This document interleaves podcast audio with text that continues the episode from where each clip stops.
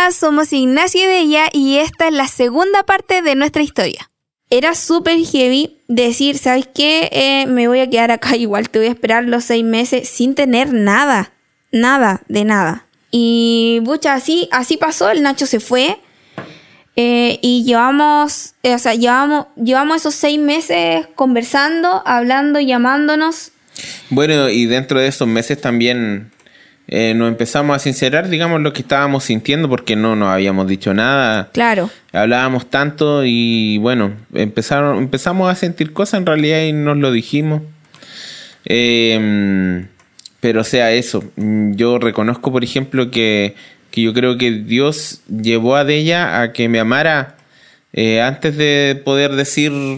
O sea, a que me amara de verdad, digamos. No como, Sí. no como este sentimiento de me gusta a alguien. De que yo me la acuerdo. mariposita en la guata, que cuando te tocan, que cuando te abrazan. No, en es- esas sensaciones no estaban en nuestra relación porque nunca había pasado. Él estaba lejos. Entonces, no habían abrazos, no habían salidas, no había nerviosismo al momento de juntarse o antes de ver. Yo me acuerdo que existía como una especie de, de termómetro por niveles con respecto a cómo llevar una relación. Te lo cuento, ¿ah? Ah, te ya. informo. Te informo. Eh, había como un termómetro de comenzar así como, ah, te quiero. Ya, yo te quiero. ¿Cachai? te quiero porque me gusta, me gusta y te quiero. Entonces ya iba pasando el tiempo y como que ya eh, podías decir como, no sé, que la quieres mucho.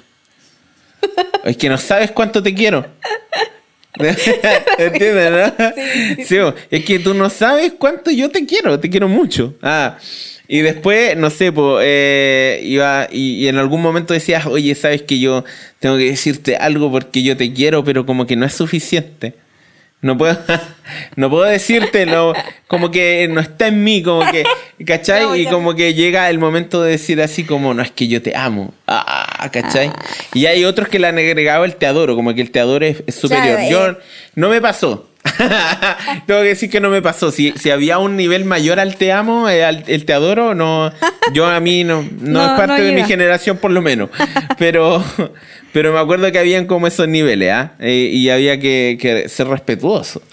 Ah, ya, la- no podíais pasar del te quiero al te amo. Tenía que ser el te quiero mucho, por ejemplo. Eh, Sí, porque ¿cómo va a amar a una persona en cuánto tiempo? Ah, Qué chistoso igual. sí, bueno, había niveles, yo no estoy hablando de tiempo. Podría, Claro. podría haber pasado el te amo en una semana, pero. pero bueno, ahí estaba, ¿ya? Y, y el punto, mi punto aquí es el siguiente, o sea, como que de ella tuvo que, que amarme así penca. Fome, chanta, ¿cachai? O sea, yo tenía muchas estrategias para. para poder, eh, ¿cómo se llama esto? Conquistar a las chicas. Tenía estrategias. Ahora, ustedes me preguntan, no sé, ya no sé, la verdad, eh, se me olvidó.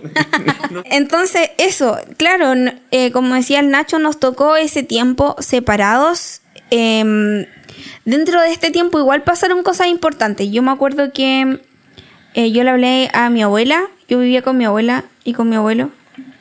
Con mi tata y con mi queña, vivía con ellos y, mm, y obviamente yo era diferente, o sea, era una persona diferente. Eh, siempre fui una persona muy, muy para adentro, muy que se guardaba todo y de repente explotaba y dejaba la embarrada así. Esa era yo. Y mm, de un día para otro como que cambié y necesitaba comunicarlo todo. ya no podía guardarme nada. Entonces llegó un punto en el que le hablé a mi abuela del Nacho. Me hablé- le hablé antes de, antes de que nosotros incluso estuviéramos juntos. Le Mm. hablé a mi abuela, le hablé a mi mamá. Em, y, le, y yo me acuerdo que le dije a mi mamá que yo me iba a casar con el Nacho. ¿Te Toma. acordás que mi mamá nos dijo cuando te conoció? Ah, sí, sí, me acuerdo. Sí, mi Sí, mamita llorando le dijo así como, es que si la de ella, la de ella es así, es, es recta, y si, si ella dijo que se iba a casar contigo, se va a casar contigo, una cosa así dijo mi mamá, llorando, y yo le creo, decía ella y toda la cosa, entonces, de verdad, de verdad, o sea, yo, yo no me puedo llevar ningún mérito de, de nada de esto, porque realmente fue solo Dios, y... Igual pasaba algo súper heavy. Yo me acuerdo que le decía de ella cuando hablábamos. Yo tenía. Bueno, en ese tiempo, claro, y como yo les decía, sentía como estar en un desierto, pero habían ciertas luces por ahí de repente, eh, en las cuales yo podía sentir como algo del Espíritu Santo y poder discernir, igual es heavy, pero como que uno aprende a ver ciertas luces de repente ahí entre medio y uno dice, mmm, por aquí está Dios. Mm. Por aquí está Dios hablando. Y, y, bueno, así como en muchas otras cosas, también Dios habló en pequeños momentos de que llegaban durante el día o durante las semanas a veces. Eh, me acuerdo que yo siempre le decía que, yo sentía que ella me tenía mandado a pedir. Pero eh, de verdad, o sea, yo tenía, en ese tiempo yo le decía de ella que yo no podía decirle que me iba a casar con ella, o sea, yo no podía ser alguien que se iba a comprometer, porque yo sabía quién era de ella, o sea, era mi amiga por harto tiempo, sabía la persona con la que yo estaba tratando, entonces yo no quería arruinar algo así ni tampoco eh, sabiendo la responsabilidad del, eh, el pacto que ella, había tratado con Dios en este sentido, la promesa que había hecho, yo no podía ser la persona que destruyera eso. Porque tanto la había embarrado que como otra vez, pues cortala. Entonces, eh, yo nunca le, nunca le dije así como, no, sabes que yo después de esto, o sea, habían conversaciones, pero yo siempre decía, no, yo no te puedo asegurar nada. Claro. O sea, tú estás firmando acá algo en blanco, no, no, tú no, no, no te puedo asegurar nada. De hecho, le pedí matrimonio como tres veces. Matrimonio, perdón. ¿Cómo? Por lo leo. le pedí por lo leo como tres veces. Y dije que no las Me dijo que no las tres veces. Qué chistoso. Yo lo pienso ahora y lo veo chistoso. En ese tiempo igual yo entendía, o sea, no era como que ah, me enojaba y no, no le volví a hablar en una semana. No, para nada. O sea, era como yo sabía que él me quería, pero entendía su, su miedo. Entonces, igual en ese sentido, nunca fue como que mm, a él dijo que no, entonces ya no me quiere y chao nomás. Y no, entonces también ahí está lo que hablábamos antes de permanecer. Cuando tú decías por una persona, no puedes llegar y echar eh, por la borda todo por un, por un miedo o por un, o no sé, o por un capricho, por algo que no te gustó. Eh, por algo en un momento en el que no te pusieron la atención que tú querías tener. Eh, es súper complicado, o sea, cuando nosotros decidimos por una persona, decidimos por esa persona, o sea, no, no, no cualquier cosa nos puede em, mover y sacar de ese propósito. Bueno, sí, siguiendo, con la, siguiendo con la historia, me acuerdo que, bueno, yo igual tenía como muchos, tenía los fantasmas del pasado. Ah, no sé si, si todavía se usará, no creo que se use ya ese término. Hoy día en realidad, la verdad es que ni siquiera se habla de relaciones, así que fantasmas del pasado difícilmente. No sé qué hay que contar, pero tengo miedo. Ah. No, hoy día, hoy día es todo como que ah, somos amigos. El otro día escuchaba a alguien que nos contaba decía que hoy día los chicos como que no tienen relaciones ni una ni siquiera una polola ni alguien con quien eh, anden o, ocasionalmente tengan no sé algo romántico una relación romántica sino es que es que somos amigos y se entienden así. Como que no es que somos amigos no necesitamos llamarnos nada somos amigos. Mm. ya hacemos lo que queremos somos amigos. Heavy. Ya pero la cosa es que, bueno, a mí sí me atormentaban, digamos, como los fantasmas del pasado. Y me acuerdo de una ocasión X que alguien me invitó a una congregación que no era la que yo estaba yendo, allá en Antofagasta, porque igual me seguí congregando. Eh, me invitaron y, como que a mí no. Me acuerdo que me. Mm, o sea, dijeron como si alguien quería que orara, que pasara en adelante. Y yo, la verdad, no fui, o sea, con mucha eh, no sé, pensando que podía ocurrir algo muy maravilloso, pero la verdad es que estaba desesperado y necesitaba algo. Lo que fuera. Lo que fuera. Entonces pasé. Eh, y claro, alguien oró por mí y.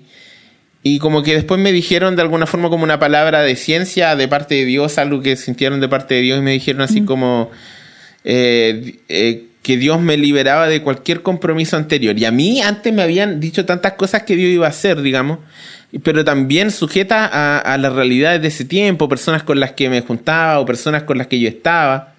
O, la, la persona con la que yo estaba, incluso en una relación, o sea, había algo ahí súper fuerte, como que íbamos a ir a las naciones y todo el show, como esa típica profecía. Ya, mm. la cosa es que igual había un miedo ahí, digamos, de que, no sé, pues Dios había dicho cosas, aunque yo entendía de alguna forma que, que eso no iba a ser así y que, no sé, tenía mucha esperanza en que en que no iba por ahí la cosa y que Dios tenía cosas igual. Muchas palabras de buena voluntad, pero de ciencia. Entonces, mucha, a mí en realidad no me significó nada y yo después le conté a ella, en, ese momento para mí fue como nada y le conté a ella y de ella dice que para ella fue como muy revelador.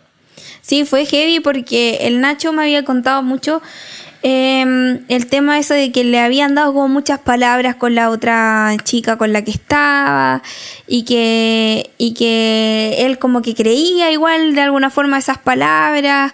Y, y para mí era súper fuerte porque, o sea, yo estaba sintiendo de parte de Dios que yo tenía que estar con él, pero él estaba atado a a palabras que supuestamente venían de Dios. Claro, y tú decís, ¿cómo voy a...? cómo voy claro, tú dices, ¿cómo, ¿cómo va a ser la persona que rompa el plan de Dios? O sea, pero yo también sentía por otra parte que era de Dios lo que estaba pasando, entonces era un, nivel de confusión. Entonces, em, en ese tipo de confusiones también me llevaban a tener mucho miedo de tomar otro tipo de decisiones, como por ejemplo de poder decirle te amo, aunque yo sentía que lo amaba pero me, me, costaba mucho por lo mismo, porque ¿qué pasaba si yo estaba rompiendo algo que, que era de Dios? ¿Cachai? Entonces era súper heavy. Era súper heavy. Muy, muy heavy. Y, y, cuando Nacho me dijo esto, yo saltaba en mi casa.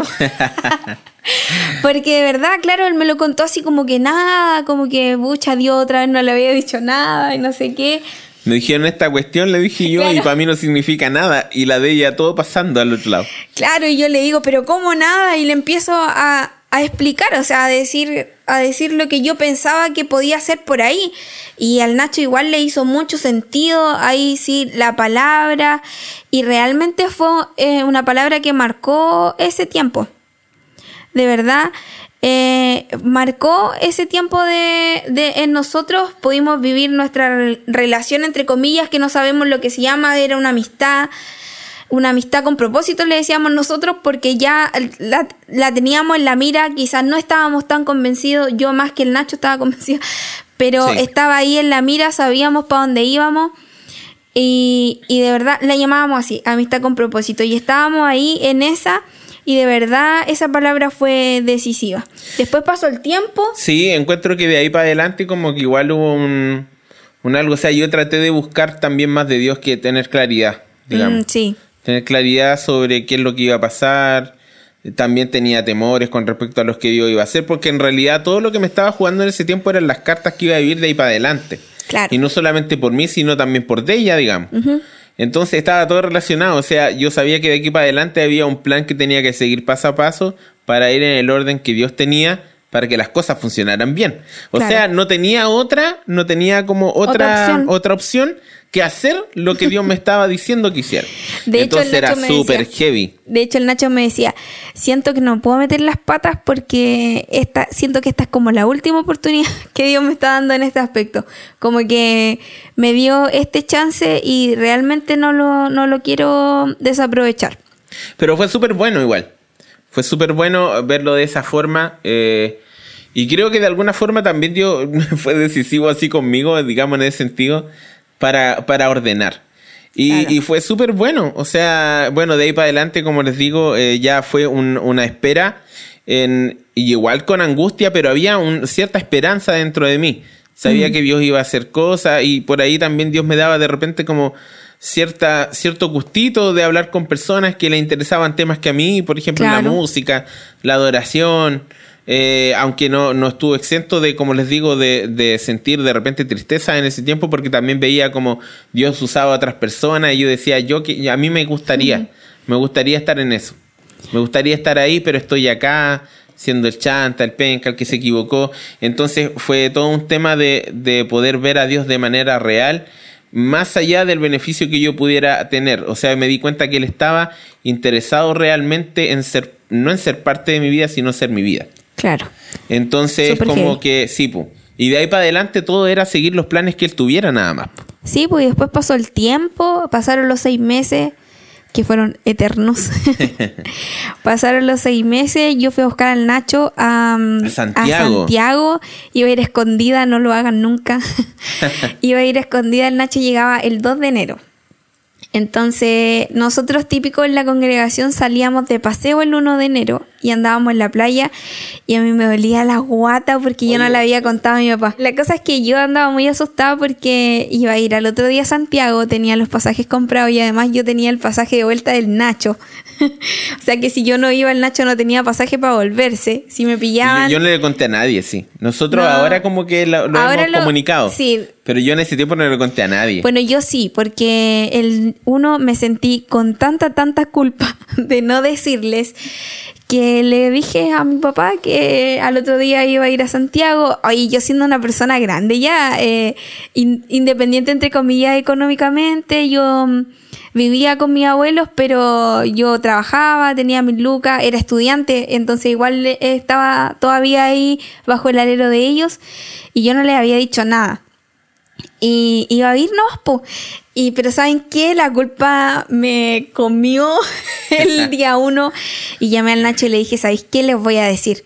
Y el Nacho así, porque si mi papá me decía que no, yo no iba a poder ir y él no iba a tener pasaje de vuelta, ¿te acuerdas? Sí, po. Ella tenía mi pasaje. ¿Te acordás? Entonces, igual fue heavy. Y, pucha, yo le dije a mi papá y mi papá me dijo, ¿sabéis qué? Yo sabía que me iba a decir que tenéis pololo. Ah, y fue chistoso porque mi papá se lo tomó súper bien, eh, se emocionó un poco, me abrazó. Entonces todo fue como muy especial. Realmente yo creo que muy pocas personas eh, le cuentan así a sus papás de esa forma, eh, tan, con tanta convicción de las cosas y, y, resultan y resultan bien. Entonces después de eso llegó el Nacho, nuevamente el Nacho no quería pololear conmigo, Em, claro, porque había toda una realidad que enfrentar acá también, digamos. Claro. O sea, yo me fui, pero al volver también, eh, no sé, habían cosas como que, que, yo pensaba que me esperaban también, entonces también era temón y no quería incluir en esas cosas de ella, o, me sentía muy avergonzado de todo lo que había hecho antes también, entonces era como, ¿cómo puedo? No me sentía digno de nada. Oh, terrible. Sí, horrible. Aunque prácticamente cuando te fuiste igual estuve involucrada en todo, porque no vamos a decir nada, pero sí, la vamos a dejar fueron, También fueron malos tiempos para ella. Así que mm, eso, eh, fuimos, o sea, fuimos, fui yo a Santiago, nos vinimos, eh, como vivíamos ambos en, en Ciudad a la carretera, el Nacho se bajó en San Carlos y yo me fui hasta Santa Clara en el mismo bus. Y mi papá me fue a buscar al, al, paradero y todo para que vean que fue realmente una buena, una buena, buena instancia. No fue a la mala, no fue nada. Y chiquillos, eso es un consejo sabio y también es un principio. Hacer las cosas ordenadas, honrar a nuestros papás. O si no viven con sus papás, a la gente con la que cumple su rol de papás. Es súper importante súper importante. No dejemos nunca fuera a nuestras familias de estas decisiones que son realmente importantes. Sí, verdad. Bueno, también a mí me pasó algo similar con respecto a la honra. Era algo que también yo no vivía.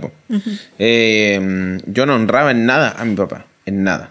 En nada. Y acá cuando volví, o sea, eh, era mi respaldo también. O sea, yo sabía que cualquier decisión que tomara, si yo se la comunicaba a él, para mí era como un respaldo pero también me, ayudó a entender de alguna forma qué es lo que Dios quería hacer conmigo y cada vez que yo hacía algo se lo preguntaba a Dios y sentía que tenía un respaldo detrás mío, o sea, me da lo mismo y decía, porque también ya no me sentía digno de nada, que para qué le iba a agradar a las personas, para qué iba a buscar agradar a alguien, buscar el, lo que alguien quisiera que yo hiciera, si no me iba a servir de nada, solamente iba a arruinar la vida que tenía de aquí para adelante. Entonces, todo se lo preguntaba a Dios, todo. Mm. Todo. Ah, todo. Ah. Todo se lo preguntaba a Dios, pero era bacán porque realmente lo hacía responsable él de mis decisiones, entonces... Descansabas. Descansaba totalmente, así como si tengo que mm. hacer algo, no importa. Dios me, Dios me lleva para este lado, que yo haga esto, entonces lo hago. Y él dijo que lo hiciera, así que lo hago. Entonces fue bacán, fue una forma de, de aprender a vivir y ahí me encontré con, con personas bacanes también que, que, fueron siendo parte de este proceso que vivimos mm. juntos, amigos que, que conocí en la universidad que también están por aquí conectados. Los... Sí, ese igual fue un tiempo genial el estar en la U juntos. Yo iba unos años más adelante, el Nacho entró a primero en la misma carrera, en la misma universidad. Fue bacán poder Igual era vivir ese heavy, yo, yo era tiempo. más viejito y todos mis compañeros Ah, claro. eran cabritos y yo así me sentía como Claro, eh, fuera de lugar. igual fue, fue genial esa etapa de poder esperarnos en la universidad. eh, no sé, pues un día me tocaba esperarlo a mí, un día le tocaba a él eh, esperarme, eh, tomábamos desayuno juntos, o siempre había un tiempo para, para ir o a almorzar juntos, o venirnos juntos al centro. Claro, fueron los primeros inicios para lo que empezó a ser una vida compartida, digamos. Claro. En todo sentido. Eh, a nosotros nos parece muy raro de repente ver cuando personas que llevan harto tiempo juntos, por ejemplo, no comparten sus finanzas el uno con el otro. Nosotros Bueno, también por una, nos- también por una condición de que yo cuando llegué para acá eh, vivía con mi papá, pero de alguna forma sustenta- sustentarme independientemente. Me daban la comida, el techo. Claro. Eh, lo mismo no- que a mí, po. Claro, no, no gastaba en electricidad ni esas cosas, pero sí, por ejemplo, tenía que hacerme cargo de la universidad, de costearme mi, mi, mi almuerzo, cosas así de repente, como que ahí si querían ayudarme, como que me veían medio afligido. Claro, tiraban por ahí una luquita. Sí, eso sí también, sí, de repente me regalaban ropa. Eh, pero eso, entonces como que frente a eso también empezamos a vivir como desde ya empezamos a unificar cosas. Todavía no éramos ni pololo. sí, empezamos a unificar cosas. Si alguien se enfermaba, nos Eh, apoyábamos. Nos apoyábamos. Por ejemplo, yo soy profe, entonces yo trabajaba fijo de abril a diciembre porque era el tiempo de los talleristas, donde yo hacía talleres y me pagaban y tenía mi sueldo estable y todo, pero los veranos siempre eran escuálidos para mí porque yo no tenía pega y yo no trabajaba, nunca trabajé, o sea, cuando niña, pero nunca de grande trabajé, no sé, pues como en los arándanos, esas cosas, no, no trabajaba de temporada, sino que siempre trabajé como profe. Y los veranos real, literalmente los dejaba para descansar nomás. Pero Claro, como antes no tenía con quién compartir los veranos, mi mayor panorama era salir con mis amigos al río, que ellos me llevaban en su auto y yo no pagaba nada. Entonces, lo único que tenía que te- tener era traje de baño, así que no había problema con eso. Pero cuando, cuando empezamos a estar con el Nacho necesitábamos hacer cosas, o sea, para vernos ya necesitábamos plata. Y, y empezó a pasar eso, que en el año, si el Nacho tenía necesidad, yo tenía más plata y podía ayudarlo, pero en el verano yo no tenía plata, ¿te acuerdas? Y el Nacho nos auspiciaba en el verano y yo el, el resto del año, o a veces... Igual me tocaba fácil, eran dos meses nomás. Claro, o a veces, algunas veces en el año. Entonces, era, era bastante interesante esto. De hecho, yo le contaba a mis amigos que, que, que nosotros compartíamos la plata. Era súper raro porque, no sé, po, eh, si necesitábamos algo. De hecho, la primera interfaz que tuvimos la compramos con plata mía, en, que en ese tiempo no estábamos juntos. Entonces, yo puedo decir plata mía.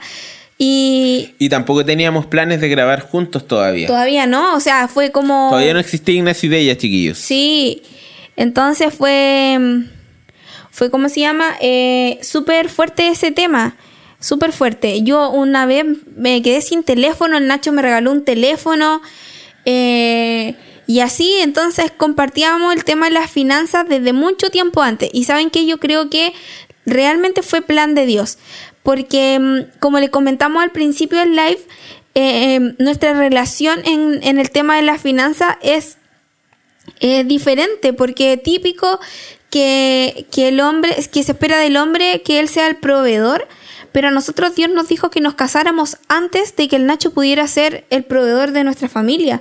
Entonces eh, fue, fue importante y yo creo que Dios nos fue preparando el camino para, para lo que se nos venía con respecto a las finanzas. Y, después, bueno, después de eso así vivimos dos años dos años y hasta que dijimos ya, ¿qué? No. ¿Te acordáis? Sí, igual tenía miedo también. Mira, aquí nos llega una pregunta que dice, ¿qué tan privada fue o sugieren que sea una relación?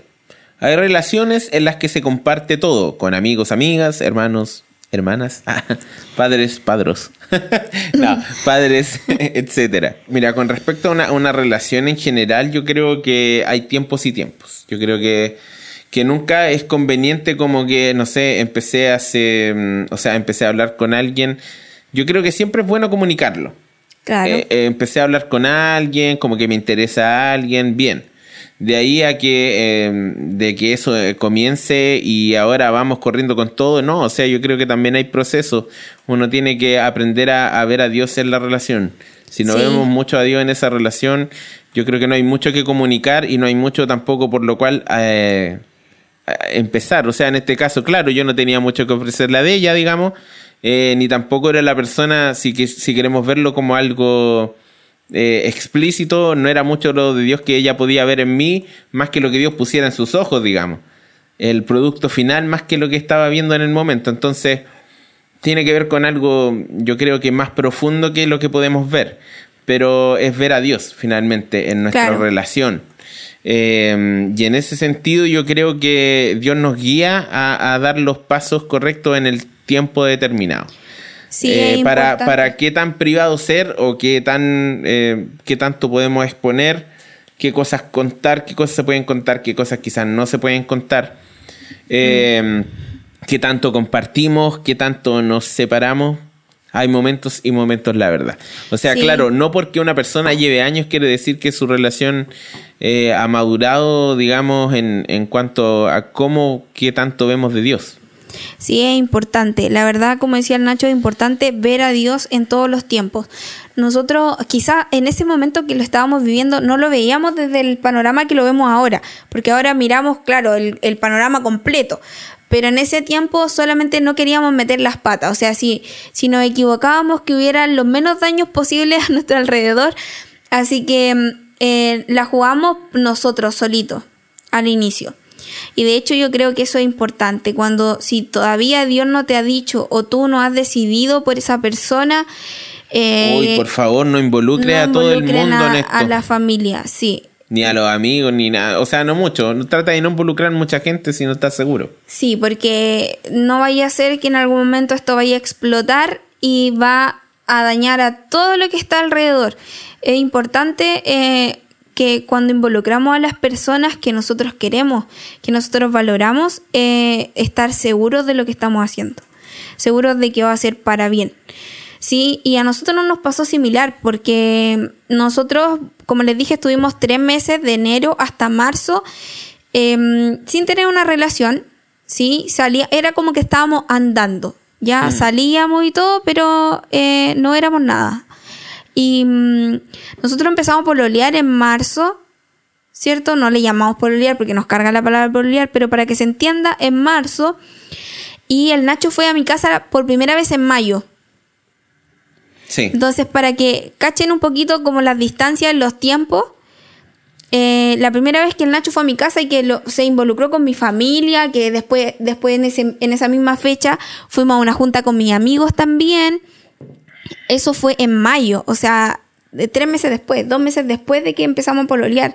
Entonces, es importante ir viendo eso. Y bueno, eh, el Nacho fue para mi casa, después yo al fin de semana siguiente fue para su casa, entonces eh, fue casi la misma fecha. Pero en ese sentido, eso, estar atentos a lo que tú, a la seguridad que tú estás teniendo con tu pareja. Oye, pero qué buena pregunta Buenísima. esa. De verdad que es súper importante ser cuidadoso en ese tema. Sí, pero todavía nos falta una parte primordial de nuestra historia. Así que no se la Sí. pierdan, se viene el casorio, chiquillos. Eso, se viene lo bueno. Nos vemos en la Nos tercera vemos, parte. chao. Chau.